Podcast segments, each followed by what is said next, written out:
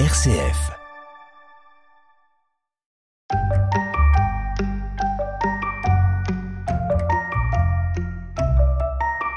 Bonjour à toutes et à tous. Bienvenue sur Zeus et compagnie pour partir à la découverte de la mythologie gréco-romaine. Dans cet épisode, je vous propose de rencontrer celui que l'on considère comme le dieu du feu et des forges. Voici Héphaïstos de son nom grec ou Vulcain. Zeus et compagnie. Un podcast RCF présenté par Lauriane Hungbio.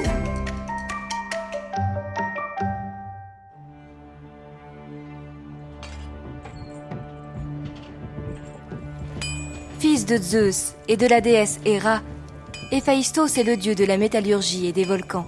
C'est l'incroyable inventeur et forgeron qui conçoit les armes extraordinaires des héros et des dieux. L'une de ses caractéristiques que l'on retrouve dans les récits est une particularité physique. Héphaïstos est infirme. Pouvant être représenté avec une béquille, il est décrit comme le boiteux, le monstrueux, celui qui a les pieds tournés vers l'arrière. Comment Héphaïstos devint-il invalide? Plusieurs écrits nous informent sur cette infirmité.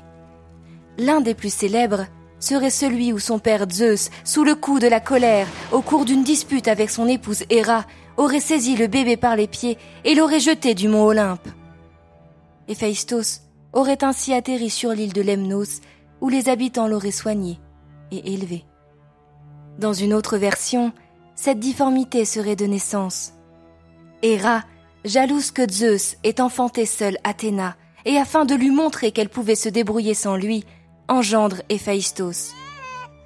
Honteuse de ce qu'elle avait enfanté, le trouvant si laid, Héra, sa propre mère, le précipite du haut de l'Olympe, afin que les autres divinités ne le voient pas. Tombé dans l'océan, Héphaïstos aurait ainsi été recueilli par Thétis. Zeus lui donnera la déesse de la beauté Aphrodite pour épouse, qui tombée amoureuse du dieu de la guerre Arès, le trompera. Héphaïstos les prendra alors en flagrant délit d'adultère, en les emprisonnant dans un filet invisible. Les deux amants immobilisés, Héphaïstos alerta les divinités pour assister à la scène, lesquelles éclateront de rire. Au chant 8 de l'Odyssée, Homère qualifie ce rire d'inextinguible, terme qui deviendra par la suite ce que l'on nommera le rire homérique pour qualifier un fou rire. Zeus et compagnie. RCF.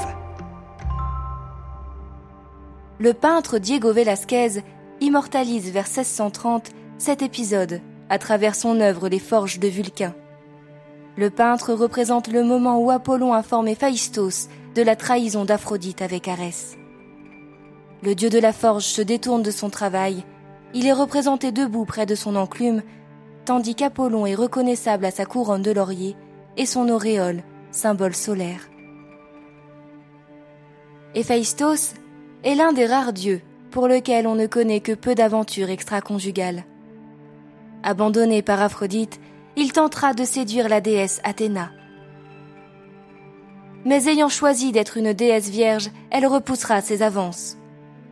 Cependant, la semence du dieu arrivera sur la cuisse de la déesse, qui l'essuiera avec de la laine avant de la jeter à terre.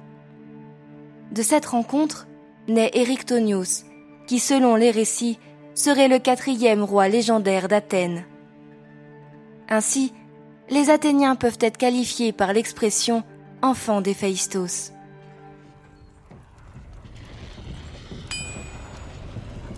C'est avec l'aide des cyclopes, dans sa forge située au milieu des volcans dont l'Etna, qu'Héphaïstos apprend à forger le métal dès son plus jeune âge.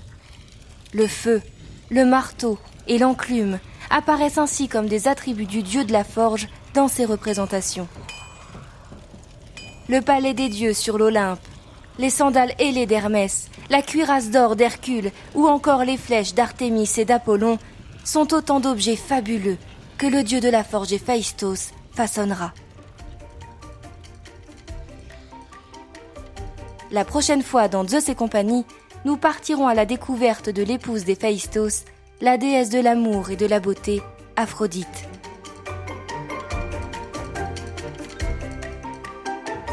Pour découvrir d'autres figures marquantes de la mythologie grecque, rendez-vous sur notre site rcf.fr ou sur votre plateforme de podcast préférée.